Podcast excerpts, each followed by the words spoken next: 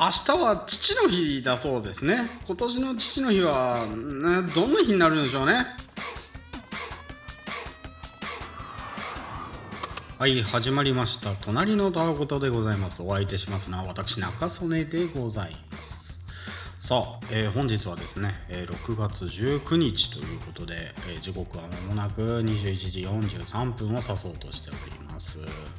いやこんだけね遅れたのはねちょっとねまたねうちの 3D プリンター調子悪くなってで電気屋さんとこもう持ってったんですよ。もうちょっとあのチェーン展開してる大きめのね。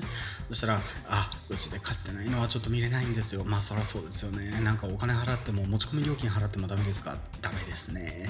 うんそうか。あ明日父の日だっていうね。いやもう全然脈絡ないところで考えたんですけども。えっと明日父の日なんですけどじゃあ6月20日って何の記念日なんだろうってふと思って調べてみたらペパーミントの日らしいです。ペパーミントって響きって可愛いよね。ということでね、えー、ペパーミントの日だそうです。これね日本の記念日なんですって。えー、なんかですね、えー、発火が特産品の北海道北見市。まちづくり研究会が1987年に制定発火20発火ですね。の語呂合わせ。また6月はこの月の北海道の爽やかさが発火そのものであるとのことから。あいいいですね。なんかいいですねこういうの。なんか北海道私行ったことないですけどもなんか発火で爽やかなまあ、湿度が少ないっていうのは聞いたことあるんでなんか爽やかなんでしょうね。北海道の方どうでしょうか？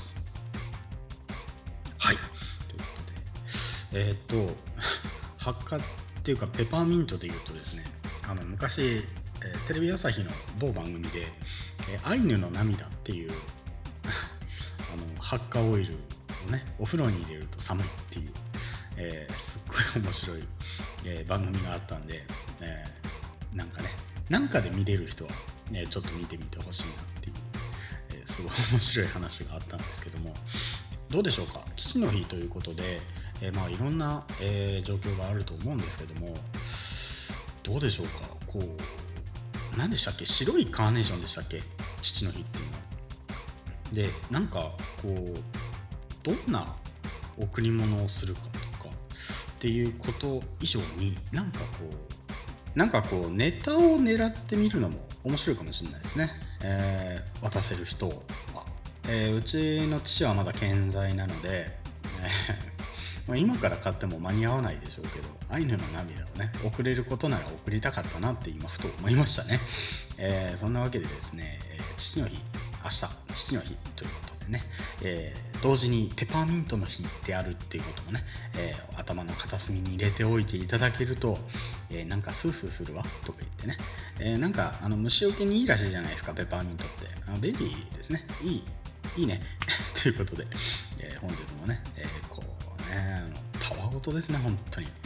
あのなんかこう閉じこもることが多いですけどもペパーミントなんかをねちょっと爽やかな香りなんかを添えてみると、えー、ちょっと心が軽くなるかもしれませんねなんて。ということで、えー、本日お相手しましたのは私中曽根でした、えー、以上隣のたわごとでした。アデュー。